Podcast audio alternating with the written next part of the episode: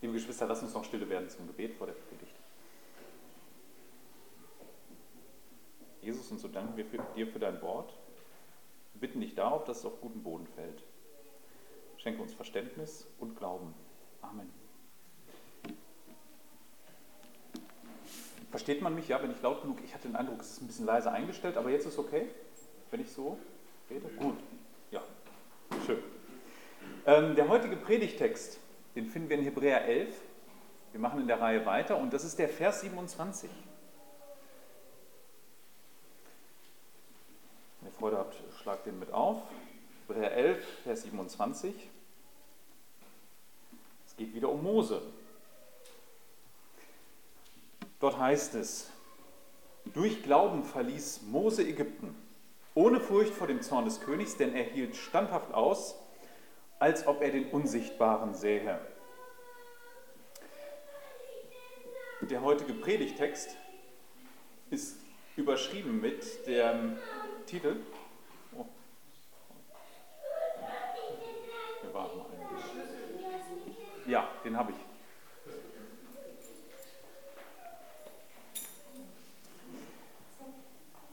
Die Überschrift über die, Predigt, über die, heutige Predigt lautet, Glauben in Zeiten der Anfechtung heißt, Gott durch seine Verheißungen vor Augen haben.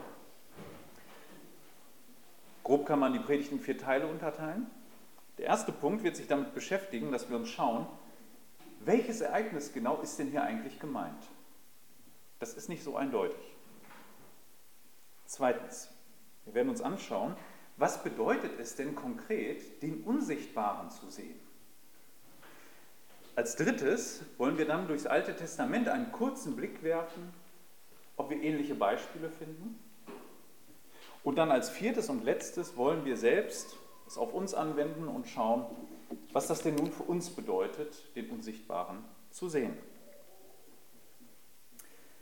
Ja, fangen wir damit an, äh, uns Gedanken darüber zu machen, was genau, welches Ereignis genau ist hier gemeint.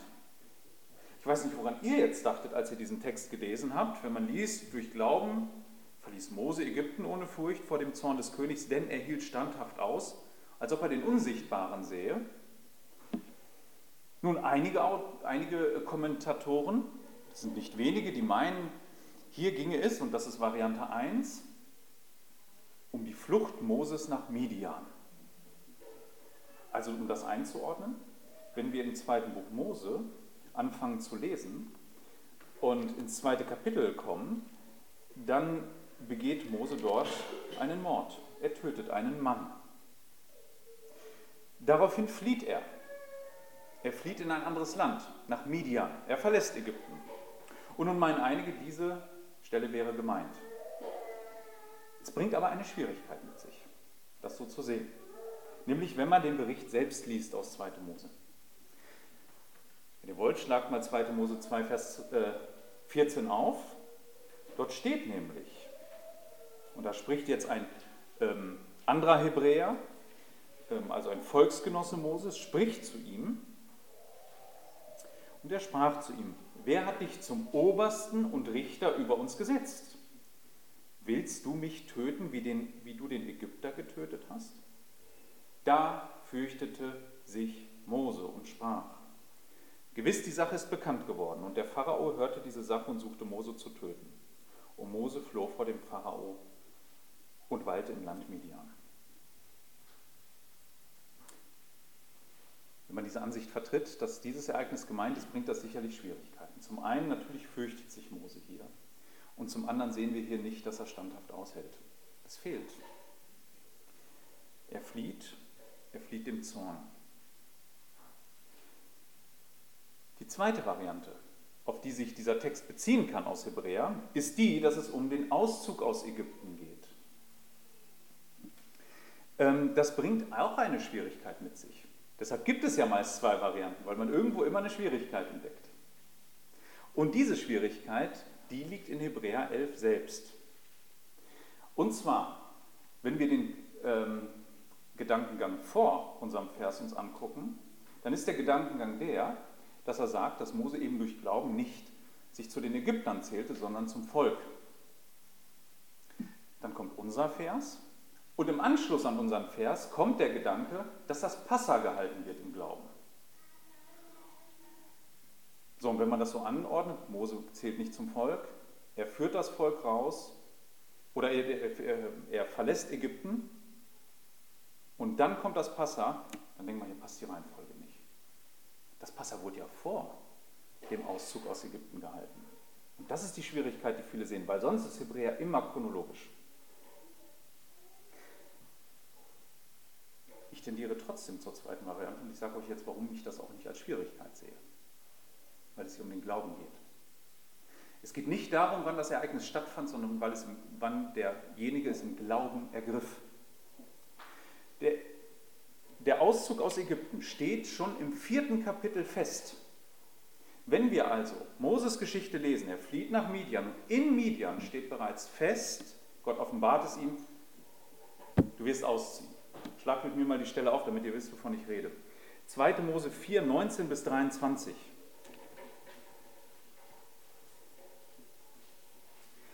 Und der Herr sprach zu Mose in Midian, geh hin, kehre nach Ägypten zurück, denn alle Männer sind gestorben, die nach deinem Leben trachteten. Also Gott hat alles wieder auf Null gesetzt. Und Mose nahm seine Frau und seine Söhne und ließ sie auf dem Esel reiten, kehrte in das Land Ägypten zurück. Und Mose nahm den Stab Gottes in seine Hand. Und der Herr sprach zu Mose, wenn du hinziehst, um nach Ägypten zurückzukehren, so sieh zu, dass du alle Wunder, die ich in deine Hand gelegt habe, vor dem Pharao tust. Und ich will, dein Her und ich will sein Herz verhärten, sodass er das Volk nicht ziehen lassen wird. Und du sollst zum Pharao sagen, so spricht der Herr. Mein Sohn, mein Erstgeborener ist Israel. Und ich sage dir, lass meinen Sohn ziehen, damit er mir dient. Und weigerst du dich, ihn ziehen zu lassen? Siehe, so werde ich deinen Sohn, deinen Erstgeborenen, töten. Also wenn man das aus der Perspektive des Glaubens betrachtet, dann ist das Ereignis hier bereits beschlossene Sache. Hier steht fest für Mose, wenn ich dem Pharao gegenübertrete, egal wie zornig er sein wird, er wird am Ende verlieren. Gott wird ausziehen. Hier ist noch nicht die Rede vom Passa, noch gar nichts. Sondern aus Moses Perspektive, aus der Perspektive des Glaubens, ist der Auszug bereits beschlossene Sache. Da führt kein Weg dran vorbei. Null. Und wenn wir dann die Ereignisse sehen, passt es wunderbar, denn er wird immer wieder mit dem Pharao konfrontiert und der Pharao schäumt irgendwann vor Wut. Und nach der neunten Plage von zehn sagt der Pharao in Kapitel 10, Vers 28 folgendes. Und der Pharao sprach zu ihm, geh weg von mir, hüte dich, hüte dich, sieh mein Angesicht nicht wieder. Denn an dem Tag, da du mein Angesicht siehst, wirst du sterben. Mit anderen Worten, kommst du wieder, töte ich dich. Was macht Mose vor der zehnten Plage? Er geht wieder hin. Er weiß, mein Auftrag ist es, das Volk rauszuführen und ich werde es rausführen. Und dieser Mann wird es nicht verhindern. Er wird mich nicht töten, denn Gott hat gesagt, dass ich es rausführen soll. Also werde ich wieder zum Pharao gehen. Und das ist der Gedankengang in Hebräer. Mose selbst hat die Zusagen Gottes im Glauben ergriffen. Und durch diesen Glauben, durch diese Zusagen, kann er mit ganzem Selbstbewusstsein dem Pharao immer wieder entgegentreten. Das ist der Gedanke. Also es geht hier tatsächlich um den Auszug, der beschlossene Sache ist. Später dann offenbart er ihm kurz vor Ende, kurz vor Auszug, haltet das Passa. Und die ganze Zeit über tritt Mose immer wieder dem Pharao entgegen und hält aus, egal wie sehr er ihm droht. Das zu Punkt 1. Das ist der Rahmen, über den wir reden. Jetzt hat unser Vers ja, wenn man ganz genau sich das anguckt, eine interessante Spannung. Die kann einem ja nicht entgehen. Da heißt es nämlich in den meisten Übersetzungen, als ob er den Unsichtbaren sähe. Da merken wir schon, unsichtbar kann man ja gar nicht sehen. Ne? Das ist richtig. Also, es gibt ja Leute, die, die meinen, sie können äh, unsichtbare Stoffe wie CO2 sehen. Gibt es Leute, ist aber unsichtbar. Ne? Und so ist es auch mit Gott. Er entzieht sich all unseren Sinnen. Gott ist, um das mit einem theologischen Begriff zu sagen, transzendent. Wir können ihn weder sehen, noch riechen, noch schmecken, noch fühlen, noch hören mit irgendwelchen unseren Sinnen hier, wenn wir hier sind. Dass Gott gegenwärtig ist, wissen wir, weil er es uns gesagt hat. Nicht, weil wir ihn jetzt spüren. Also was heißt es denn, den Unsichtbaren zu sehen an dieser Stelle? Im Neuen Testament wird uns deutlich gemacht, dass es, damit, dass es durch den Glauben geschieht.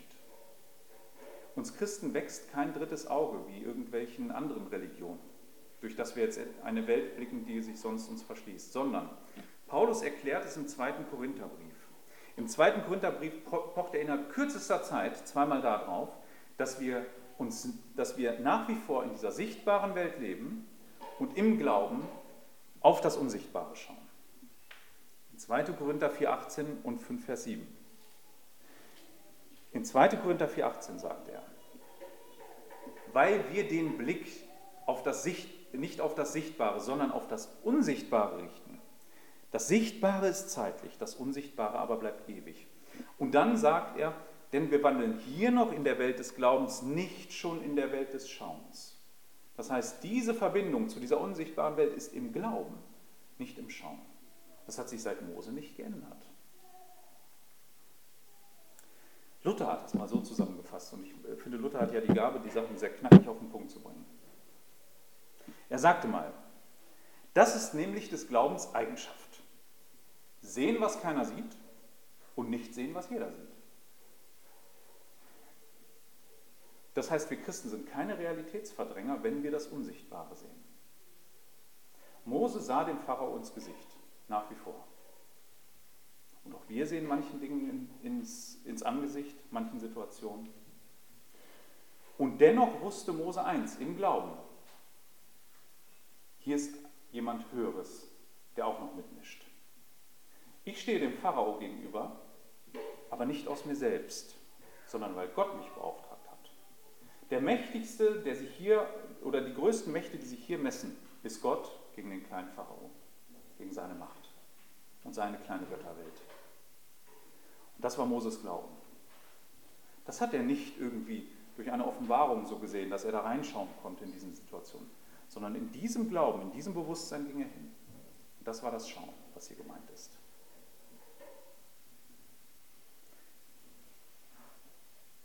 Ein paar kurze Anmerkungen dazu. Fast alle Religionen kennen eine unsichtbare Welt. Fast alle. Und natürlich fragen die sich, wie sie Kontakt zu dieser unsichtbaren Welt bekommen können. Vielleicht mal einen Blick hineinwerfen. Gerade die heidnischen Religionen, seien es die Ägypter, später die Griechen, die Römer, wer auch immer, hatten ein großes Interesse daran, Kontakt zu dieser Götterwelt herzustellen. Die Welt, in der Paulus verkündigt hat, war eine sehr abergläubische Welt, was diese Dinge angeht. So war es eine Gewohnheit der Griechen, bevor man in den Krieg zog, ähm, irgendwelche Orakel zu befragen. Meist waren das Tempelfrauen, die sich in Trance begaben, die sich, äh, ja, wir würden heute sagen, irgendwie Drogen reingeschmissen haben, bekifft haben, irgendwie sowas, damit sie aus dieser Realität raus konnten in eine andere, aus ihrer Sicht. Das Ganze ist so heidnisch, das kennt jede Religion. Aber hier ist ein ganz anderer Punkt gemeint. Wir bleiben immer in der Realität verhaftet. Immer. Wir verlassen sie nicht. Diese Realität ist die, für die Gott uns bestimmt hat. Und im Glauben, nur im Glauben, durch sein Wort, haben wir Kontakt zu dem, was Gott gesagt hat. Nur dadurch sehen wir ihn, weil wir auf sein Wort vertrauen. Das heißt, wir brauchen keine geistlichen Übungen, um geistlich zu sehen. Wir müssen sein Wort kennen. Leider hat das auch dieses heidnische Denken nicht vor Christen halt gemacht, besonders in der charismatischen Bewegung. Auch da versucht man irgendwie Gottes Stimme zu hören, einen Eindruck zu bekommen, etwas vor Augen zu haben. Ich war mal in einem Gottesdienst, da sagte ein junger Mann, ich habe gerade das Herz Gottes und diese Dinge gesehen. Mag er behaupten, kann aber auch eine Illusion sein. Eine Täuschung. Die Menschen sind leicht zu täuschen, nicht wahr? Das ist der Bibel fremd. Wir Christen sind in der Realität verhaftet und kennen Gottes Wort. Wir müssen keine Übungen vollziehen. Wir brauchen uns nicht manipulieren zu lassen. Durch Stimmungen, durch Kerzenschein und all das. Um uns, um Gott vor Augen zu haben. Nein, wenn wir an, seine, an seinen Verheißungen festhalten, dann, dann haben wir verstanden, was es heißt, Gott zu sehen. Den Unsichtbaren. Ich möchte euch das an ein paar Beispielen noch verdeutlichen, die man im Alten Testament findet. Vielleicht habt ihr noch andere Beispiele vor Augen. Es wird, also das ist ja längst nicht erschöpfend. Ich werde so drei nehmen, drei Beispiele, um nochmal das auf den Punkt zu bringen, was hier gemeint ist. Ich werde dann versuchen, Hebräer 11 etwas anders zu formulieren mit diesen Personen. Das erste Ereignis, das, das, ich, mit euch, ähm, das ich euch zeigen möchte, ist das von David und Goliath. Eine der bekanntesten Geschichten sicherlich. Ja, jeder von euch jungen Leuten hat das wahrscheinlich schon äh, sehr früh in der Kindheit gelesen. Für mich war das eine der, eine der spannendsten Geschichten im Alten Testament. Aber was passiert da eigentlich? In diesem Ereignis ist es ja so, dass ein Riese, ein offensichtlich übermächtiger Gegner, kampferprobt, unbezwingbar scheint, sich vor Gottes Volk stellt und sein Volk verhöhnt und damit Gott verhöhnt. David, ein Mann, der noch nie in den Krieg gezogen ist vorher, aber durchaus tapfer, sieht das Ganze und das, was er als einziger versteht, ist, hier steht nicht Goliath dem Volk gegenüber, sondern Goliath Gott gegenüber. Der Einzige, der das versteht. Und daraufhin sagt er in 1 Samuel 17, Vers 26, da fragte David die Männer, die bei ihm standen, wie soll der Mann belohnt werden, der diesen Philister da erschlägt und Israel von der Schande befreit? Wer ist denn dieser Philister, dieser Heide, dass er die Schlachtreihen des lebendigen Gottes beschimpfen darf? Und wir wissen, was dann passierte. David geht hin, scheinbar unbedarft, ja, als Hirte und erschlägt diesen Mann, ohne dass der überhaupt zum Gegenschlag ausholen kann. Ja, was hat David verstanden? Er wusste aus den Ereignissen aus der Geschichte seines Volkes, Gott verhöhnt man nicht. Da kommt man nicht ungeschoren davon. Gott wird das nicht mit sich machen lassen. Und man kann nicht Gottes Volk gegenübertreten, ohne sich mit Gott anzulegen. Das wusste David. Unser Vers, würde man ihn auf David anwenden, könnte auch so lauten. Durch Glauben zog David in den Kampf gegen Goliath, ohne seinen Zorn zu fürchten. Denn er hielt standhaft aus, als ob er den Unsichtbaren sähe. Ein weiteres Beispiel. Daniels Freunde aus dem dritten Kapitel aus dem Danielbuch. Die Situation ist die.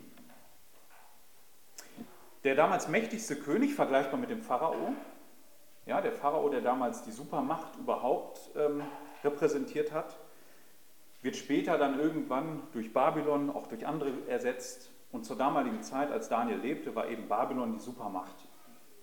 Nebukadnezar, der König aller Könige auf dieser Erde. Mit ihm hat sich keiner gemessen. Der hat dann in seinem Größenwahn eine Statue errichten lassen, die alle anbeten mussten. Allerdings haben die Freunde Daniels es nicht getan. Daraufhin wurden sie angeklagt. Und es passiert folgendes: Daniel 3, Vers 13. Da befahl Nebukadnezar in Zorn und Wut, jetzt kommen die Namen der drei Freunde, Sadrach, Mesach und Abednego, herbeizuholen. Zorn und Wut, er holt sie herbei. Er verurteilt sie dann zum Tod im Feuerofen. Sie müssen sterben, sie müssen verbrennen. Und die einzige Antwort, die diese Männer geben, ist die in 16 bis 18. Da gaben Sadrach, Mesach und Abednego dem König folgende Antwort. Nebukadnezar, wir haben nicht nötig, dir hierauf ein Wort zu erwidern. Wird dein Befehl ausgeführt, so mag Gott, so mag unser Gott, den wir verehren, uns aus dem brennenden Feuerofen zu erretten, und er wird uns aus deiner Gewalt, o König, erretten. Wenn er es aber nicht tut, so sei dir, o König, kundgetan, dass wir deinen Gott doch nicht verehren und das goldene Bild, das du aufstellen lassen, das du hast aufstellen lassen, nicht anbeten werden. Diese Männer haben verstanden, dass nicht Nebukadnezar der Größte ist. Gott ist größer. Nebukadnezar konnte drohen und schimpfen. Er konnte sie auch mit dem Tode bestrafen. Aber Gott ist der Gott des Lebens und er wird das letzte Wort haben über den Tod hinaus. Deshalb war nicht größte, die größte Bedrohung für sie Nebukadnezar, sondern nicht gefährlich zu sein. Man könnte unseren Vers aus Hebräer 11, Vers 27 auch so formulieren, auf diese Männer angewandt. Durch Glauben gingen die drei Freunde ohne Furcht vor dem Zorn Nebukadnezars in den Tod, als ob sie den Unsichtbaren sehen. Sie waren bereit dazu. Für sie war das Todesurteil geschrieben. Gott hat sie dennoch bewahrt, aber sie hatten keine Sicherheit, dass das tun würde. Ein drittes und letztes Beispiel aus dem Alten Testament. Nehemia. Nehemia 4. Was ist die Situation? Also Nehemia ist ja vielleicht nicht allen bekannt, aber es ist so, Nehemia hatte einen Auftrag. Nachdem das Volk Gottes 70 Jahre im Exil war, das heißt verschleppt, und ihre Hauptstadt lag in der Zeit in Trümmern, hatte er den Auftrag, die Mauern wieder aufzubauen. Die Mauern waren deshalb wichtig, weil sie natürlich einen Schutz boten für die Stadt, die Gott erwählt hatte, wo er seinen Ort, seinen, den Ort der Anbetung, den Tempel errichten wollte. Die Stadt durfte also nicht schutzlos da bleiben, sonst hätte er jeder, jederzeit den Tempel plündern können und alles. Jetzt gab es aber auch Leute, die kein Interesse daran hatten. Die befürchteten nämlich, dass wenn Jerusalem eines Tages wieder aufgebaut wäre, dass es dann zu einer neuen Macht in der Region werden würde und ihre Macht gefährdet wäre. Deshalb dachten diese Männer sich, solange die Mauer nicht steht und solange Arbeiten da sind, infiltrieren wir die Stadt. Und wenn keiner damit rechnet, töten wir die Arbeiter. Und dann hat sich das erledigt. Also, Nehemiah kam das zu Ohren. Er machte den Plan, dass die Stadt auf der einen Seite geschützt würde und auf der anderen Seite weiter gebaut werden würde. Aber das war sehr ermüdend. Es war unglaublich ermüdend. Als er dann die Arbeiten inspizierte, sagte er den Männern in äh, Nehemiah 4, Vers 8, bei einer Besichtigung trat ich dann auf und sagte zu den Vornehmen und Vorstehern und zu den übrigen Volke, fürchtet euch doch nicht vor ihnen. Denkt an den Herrn, den großen und furchtbaren Gott, und kämpft für eure Volksgenossen, eure Söhne und Töchter, eure Frauen und Häuser. Die Bedrohung war da, es hatten sich mehrere zusammengeschlossen, eine Allianz. Aber für Nemir stand fest, das ist das Werk Gottes. Auf ihn galt es zu blicken. Dann würde es erfolgreich sein. Letzten Endes war das dann Abschreckung genug. Es kam nicht zum, zum Kampf im Folgenden. Man könnte den, das also auch so formulieren. Durch Glauben baute Nehemia die Mauern Jerusalems ohne Furcht vor den Feinden denn er hielt standhaft aus, als ob er den Unsichtbaren sähe. All diese Männer im Alten Testament, Mose, David, die Freunde Daniels, Nehemia und, und, und, und, und, es könnte ewig so weitergehen im Alten Testament, haben in dieser Welt Feinde gesehen, die übermächtig waren. Aber sie hatten immer einen Gott vor Augen, der größer und mächtiger war, der sich offenbart hatte. Und deshalb konnten sie ihm gegenübertreten. Diese Männer sind aber im Vergleich zu Jesus Christus verschwindend klein. Jesus Christus trat Mächten gegenüber, die in dieser Welt ähm, nicht ansonsten zu finden sind. Sie sind überragend. Als Jesus seinen Leidensweg antrat, wusste er, dass er Mächten gegenübertritt, die größer waren als diese Herrscher, denen er ins Angesicht sah. Er wusste, dass er hier nicht mit irgendeinem Herodes, einem Pilatus, irgendwelchen Pharisäern, einem Hohenpriester oder sonst wem kämpfte und ihnen gegenüber trat. Er tat den Mächten, die diese Welt regieren, gegenüber. Er tat Sünde, Tod und Teufel gegenüber. Und er besiegte sie tat Jesus das? Hebräer 12, Vers 2 sagt es uns. Worauf hatte Jesus seinen Blick gerichtet? Und er ist dadurch auch für uns jemand, auf den der Hebräerbrief nachher den Blick hat. Er sagt dort, zu uns. Wir sollen unseren Lauf so laufen, hinschauend auf Jesus, den Anfänger und Vollender des Glaubens, der die Schande nicht achtend für die vor ihm liegende Freude das Kreuz, äh, für die vor ihm liegende Freude das Kreuz erduldete und sich gesetzt hat zur Rechten des Thrones Gottes. Er sah auf die vor ihm liegende Freude. Auch er sah auf das Unsichtbare. Er wusste, das wird dahinter sein. Das war sein Blick, er hatte. Er ist dadurch um vieles größer und er hat die Mächte bezwungen, denen wir nicht mal wagen würden, ins Angesicht zu schauen. Weder ein Mose noch ein David, die alle gegen diese Mächte verloren haben. Wir wissen alle, dass Mose ein Mörder war, dass David ein Mörder war, dass Daniel und seine Freunde nicht sündlos geblieben sind. 100 Prozent, wir wissen nicht viel über ihr Leben, aber sie waren keine sündlosen Männer. Und auch ein Nehemiah nicht. Aber Jesus hat sich diesen Mächten gestellt und hat sie überwunden.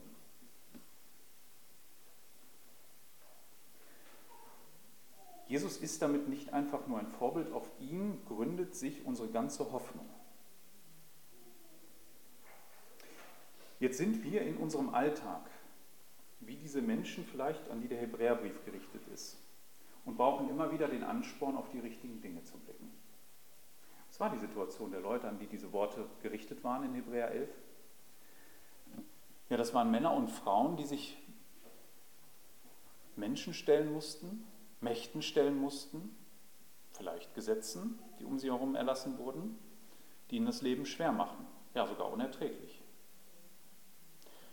Da gab es vielleicht die einen, die ähm, jetzt zu Außenseitern abgestempelt wurden, weil sie sich zu Jesus bekannten, bei denen man vielleicht nicht mehr in den Laden ging oder am Markt ging man an ihnen vorüber. Vielleicht haben sie nicht mal mehr einen Marktstand bekommen, wer weiß das schon und durften auf einmal ihre Waren nicht mehr anbieten. Ihre Existenz war bedroht, weil sie zu Jesus gehörten. Ja, vielleicht waren sie sogar in ihren Familien nun Verstoßene. Und man sagte, mit denen wollen wir nichts mehr zu tun haben. Und den Schutz der Familie damals zu, ähm, zu verlieren, es gab keinen Sozialstaat über uns. Es war quasi existenzbedrohend. Und dann ist natürlich die Frage, was ist zu tun? Und sie standen vor der Wahl natürlich, sich dem anzupassen und ein bisschen zurückzurudern in ihrem Bekenntnis zu Jesus. Vielleicht sogar ganz den Rücken zu kehren. Auch wenn unsere Situation vielleicht nicht in allem vergleichbar ist mit ihm. Auch wir müssen uns immer wieder vor Augen führen, dass wir im Glauben standhaft bleiben müssen. Und das geht nur dann, wenn wir auf die richtigen Dinge schauen. Im letzten Teil der Predigt möchte ich nun mit euch einen Blick auf die Verheißungen werfen, die uns gegeben sind. Ich möchte uns Mut machen, auf Gottes Wort zu vertrauen. Jetzt sind unsere Lebenssituationen unterschiedlich, deshalb werde ich verschiedene Verheißungen für verschiedene Lebenssituationen ansprechen. Und euch hoffentlich so Mut äh, zusprechen durch Gottes Wort, Gottes Wort in euren Herzen euch Kraft gibt für den Alltag, für das, was vor euch liegt. Ich habe mir vor allen Dingen die Verheißung aus Matthäus angeschaut. Die werden wir uns anschauen. Ich möchte vorab eins schicken. Es ist so eine Sache, gerade dann, wenn der Glaube schwankt. Ja, woher weiß ich denn, dass Gott das alles einführen wird? Woher weiß ich denn, dass die Worte, die Jesus damals gesagt hat, auch so eintreffen? Ich finde, es gibt ein wunderbares Ereignis im Matthäusevangelium, das uns äh, quasi, das uns schon aufdrängt, zu sagen, das ist so wunderbar, dass ähm, dass, dass das Wort sich erfüllt hat, dass, es, ähm, dass ich alle anderen Worte auch glauben muss. Also Jesus hat ja viele Dinge gesagt als, als Prophetie, als Voraussage, dass er zum Beispiel leiden wird, dass er auferstehen wird. All diese Dinge, die sind eingetroffen. Aber er hat eine interessante Verheißung gegeben, die wir heute schon überprüfen können. Und in dem Moment, wo ich sie ausspreche, spätestens, ist sie wahr geworden. Das ist spannend. Matthäus 26, Vers 13 ist das. Da geht es um ein Ereignis. Da kommt eine Frau, die salbt Jesus für seine Kreuzigung und für das, was dort alles geschehen wird, ja, für, für das, was vor ihm liegt. Und nachdem sie das getan hat und einige sich aufgeregt haben, sagt Jesus, wahrlich, ich sage euch, wo immer dieses Evangelium in der ganzen Welt verkündigt wird, da wird man auch von dem, was diese Frau getan hat, zum ehrenden Gedächtnis für sie erzählen. Diese Verheißung ist wahr. Überall auf der Welt, 2000 Jahre später, spricht man noch davon, so wie Jesus es gesagt hat. überall. Ist nicht in Vergessenheit geraten. Ist genau so eingetroffen. So zuverlässig ist Gottes Wort. Und so zuverlässig sind die Worte Jesu.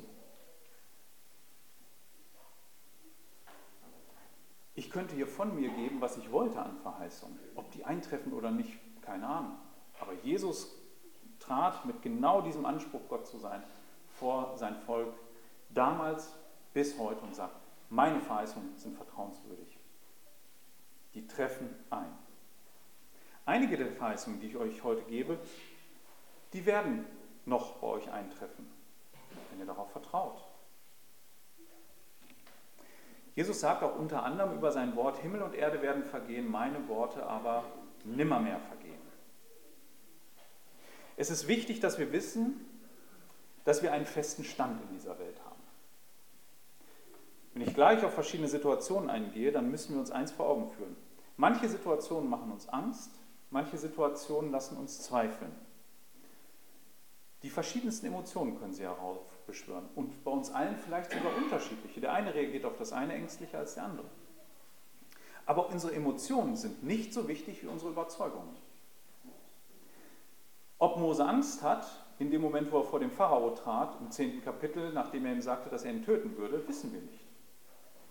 Aber was wir wissen ist, dass er eine Überzeugung hatte. Und diese Überzeugung war in der Ewigkeit gegründet, in Gottes Wort selbst. Und wer unverrückbare, ewige Überzeugung hat, der lässt sich von Situationen nicht aus der Bahn werfen. Egal was da kommt.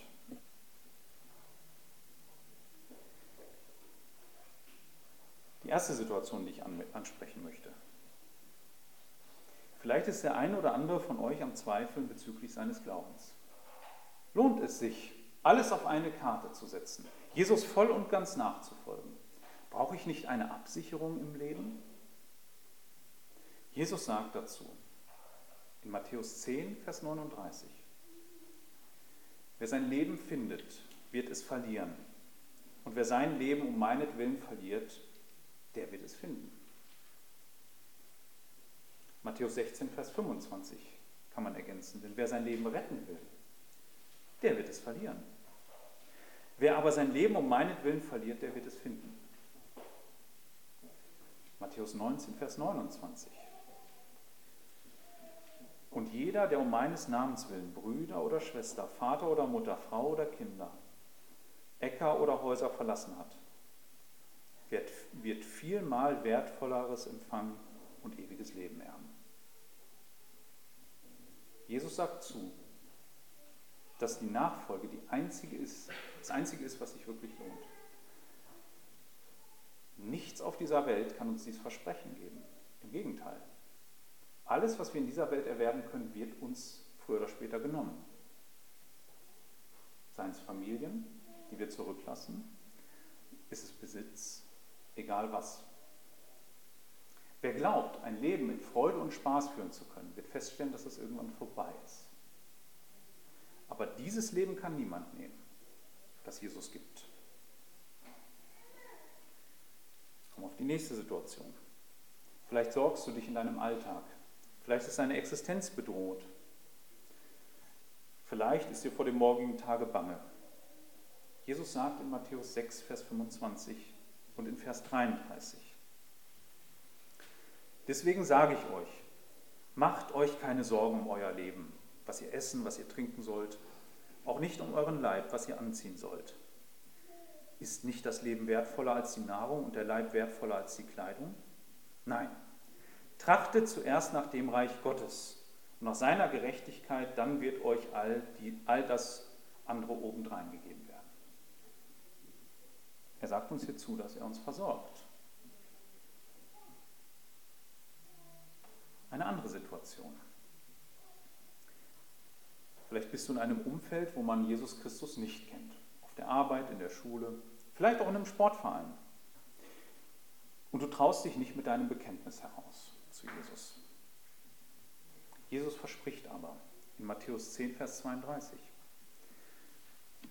jeder nun, der sich vor den Menschen zu mir bekennt, zu dem werde auch ich mich vor meinem himmlischen Vater bekennen. Ich lese das gleich nochmal, weil diese Stelle ist interessant. Habe nämlich gezweifelt, ist das eine Drohung oder ist das eine Verheißung? Das kann man beides darin sehen.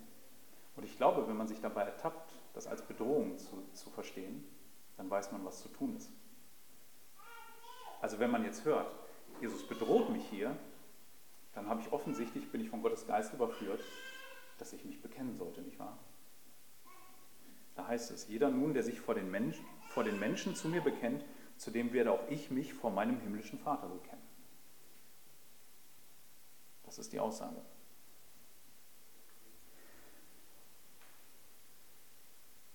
Ich komme zu einer Angst, die mir heute sehr verbreitet scheint unter Christen. Ich bekam gestern noch eine Nachricht und das ist überhaupt äh, nicht wertend gemeint, überhaupt nicht. Äh, die ist vielleicht sogar sehr gut gemeint. Manchmal geht es darum, Aufmerksamkeit zu erzeugen für ein Thema, das man dann im Gebet annimmt. Da ging es darum, dass ähm, ein Bruder, nicht aus unserer Gemeinde, aber der die Befürchtung hat, dass eben unsere Meinungsfreiheit und auch unsere Glaubensfreiheit immer mehr eingeschränkt wird. Schickte mir dann so eine Petition, die ich da unterschreiben könnte und sowas alles. Das ist alles gut gemeint. Aber die Angst davor, dass wir unseren Glauben nicht mehr so ausleben können oder dass er bedroht wird, sagen wir es so, dass er bedroht wird, der scheint mir unter Christen immer mehr zu wachsen. Was wird aus unseren Gemeinden, wenn wir auf einmal nicht mehr öffentlich Dinge sagen dürfen? Was wird dann daraus? Nun, ich glaube, wir waren lange in einer Illusion. Die Gemeinde Gottes ist immer unter Angriffen. Es gibt den klugen Satz, den wohl Spurgeon mal gesagt hat, wenn der Feind nicht draußen vor deiner Kirche steht, dann sitzt er vielleicht gut getarnt in deinen Reihen. Mag sein, dass das der Fall war bisher. Jesus hat uns aber eine Verheißung mitgegeben, die uns zuversichtlich stimmen sollte, im Blick auf unsere Gemeinden oder weltweit auf die Gemeinde. Matthäus 16, Vers 18, da sagt er zu Petrus, und nun sage ich auch dir, du bist Petrus, der Fels, und auf diesen Felsen will ich meine Gemeinde erbauen und die Pforten der Hölle sollen sie nicht überwältigen. Was auch immer die Hölle noch an Mächten aufzubieten hat. Die Gemeinde wird bleiben. Und es lohnt sich in die nächste Generation, wie wir es nächste Woche tun, zu investieren. Es kann sein, dass sich unser Gemeindealltag ändern wird eines Tages, dass wir in den Untergrund gehen müssen, wie es vielleicht einige eurer Vorfahren schon getan haben.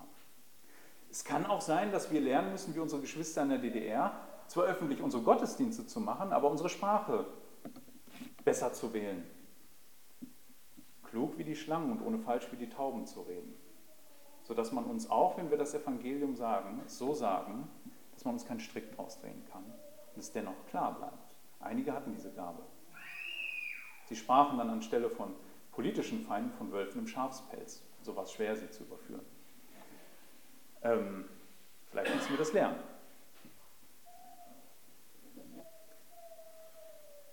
Ich möchte eine letzte Situation ansprechen, damit komme ich dann auch bald zum Schluss der Predigt. Diese habe ich aus Römer 12 gewählt. Römer 12, Vers 19 bis 21, auch hier wäre es wieder so eine, wir haben Verheißung ohne Ende vor uns. Ich habe noch nicht über die Auferstehung gesprochen. Ich habe all diese Dinge noch nicht getan, dass wir unsere Sünden vergeben bekommen, wenn wir sie vor ihm bekennen. All diese Punkte dürft ihr in euren Gedanken mitnehmen und ergänzen. Es ist eine Anregung, das zu tun und in euren Bibeln das herauszuarbeiten. Aber mir kam noch eine Situation. Oft sehen wir uns Menschen gegenüber, die uns das Leben schwer machen. Ja, da mag der Arbeitskollege sein, der dir einen reingedrückt hat, der Chef, der nicht mal nett ist, der Lehrer, der ungerecht ist und, und, und. Vielleicht habt ihr da andere, was ihr auch noch ergänzen könnt.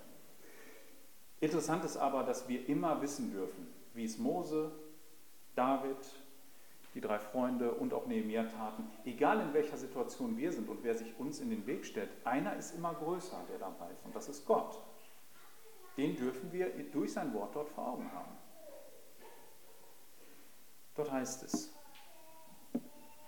in Römer 12, Vers 19 bis 21, Recht euch nicht selbst, Geliebte, sondern gebt dem göttlichen Zorn Raum. Denn es steht geschrieben, mein ist die Rache, ich will vergelten, spricht der Herr. Vielmehr, wenn dein Feind hungert, so speise ihn. Wenn ihn dürstet, so gib ihm zu trinken. Denn wenn du das tust, wirst du feurige Kohlen auf sein Haupt sammeln. Lass dich nicht vom Bösen überwinden, sondern überwinde das Böse durch das Gute. Also wenn ihr Situationen habt, wo euer vermeintlicher Feind, der, der euch Böses will, jemand, der euch das Leben schwer macht, in eine Situation gerät, wo er euch unterlegen erscheint, dann haben wir die Wahl. Drücken wir ihn jetzt unter Wasser oder helfen wir ihm hoch? Machen wir das Gute, um in einem Bild zu sprechen. Paulus sagt das Gute. Denn Gott wird die Rache vollziehen, nicht wir. Ich komme zum Schluss. Glauben heißt, wie bei Mose, in Anfechtungen, in Situationen, in denen wir geraten, uns immer wieder zu vergegenwärtigen, dass wir Gott als die höchste Autorität und den mächtigsten vor unseren Augen haben. Wir sind seine Kinder und er wird uns schützen. Wir können uns an seinen Verheißungen festhalten und haben ihn so vor Augen. Wir müssen dafür keine andere geistliche Übung vollziehen, nicht dieser Realität entfliehen, sondern wir dürfen mit ihm und mit seinem Wort uns der Realität stellen. Das ist es, was es hier heißt. Ein Beispiel, das ich noch bringen will, ist, es gab in den letzten Jahren eine große Auseinandersetzung in den USA um das äh, Thema Gottesdienst während Corona. Und da ist vor allen Dingen der ähm, Prediger John MacArthur aufgefallen. Und das Interessante war, die ganze Staatsgewalt hat sich gegen ihn verschworen. Die haben es ihm schwer gemacht. Ne? Die haben da seine Gottesdienste versucht zu torpedieren. Er hat es weitergemacht. Geldstrafen verhängt und, und, und, und, und. Irgendwann hat man ihm dann die Parkplätze gekündigt und so weiter. Am Ende ging es dann natürlich so aus, also unser Gott ist größer als diese ganzen Staatsgewalten. Und am Ende war ein nicht unerheblicher Betrag, ich weiß nicht, ob er die Millionen geknackt hat oder nicht, ähm, als, als Entschädigung an diese Gemeinde zu zahlen vom Staat Kalifornien.